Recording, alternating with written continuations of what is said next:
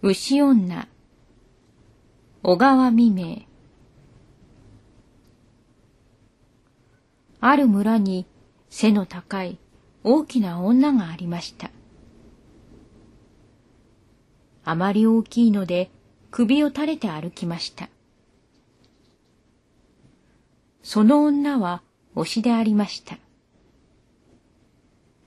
性質は至って優しく、涙もろくて、よく一人の子供を可愛がりました。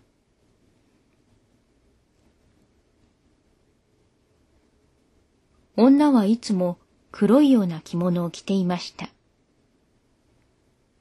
ただ子供と二人きりでありました。まだ年のいかない子供の手を引いて道を歩いているのを村の人はよく見たのであります。そして大女で優しいところから誰が言ったものか牛女と名付けたのであります。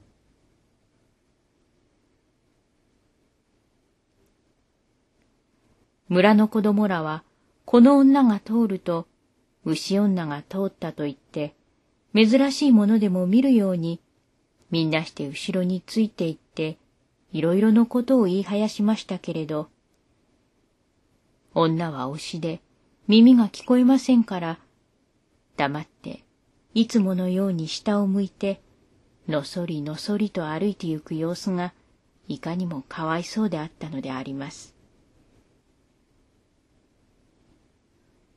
牛女は自分の子供を可愛がることは一通りではありませんでした。自分が不具者だということも、子供が不具者の子だからみんなに馬鹿にされるのだろうということも、父親がないから他に誰も子供を育ててくれるものがないということもよく知っていました。それですから、一層子供に対する不憫が増したと見えて、子供を可愛がったのであります。子供は男の子で母親を慕いました。そして母親の行くところへはどこでもついて行きました。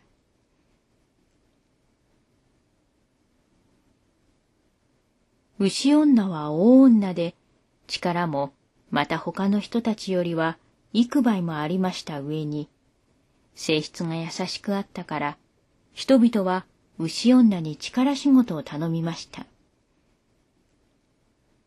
焚き木を背負ったり、石を運んだり、また荷物を担がしたり、いろいろのことを頼みました。牛女はよく働きました。そしてその金で二人はその日その日を暮らしていました。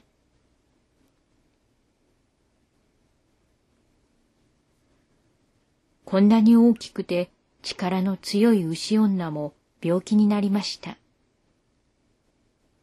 どんなものでも病気にかからないものはないでありましょう。しかも牛女の病気はなかなか重かったのであります。そして働くこともできなくなりました。牛女は自分は死ぬのでないかと思いました。もし自分が死ぬようなことがあったなら、子供を誰が見てくれようと思いました。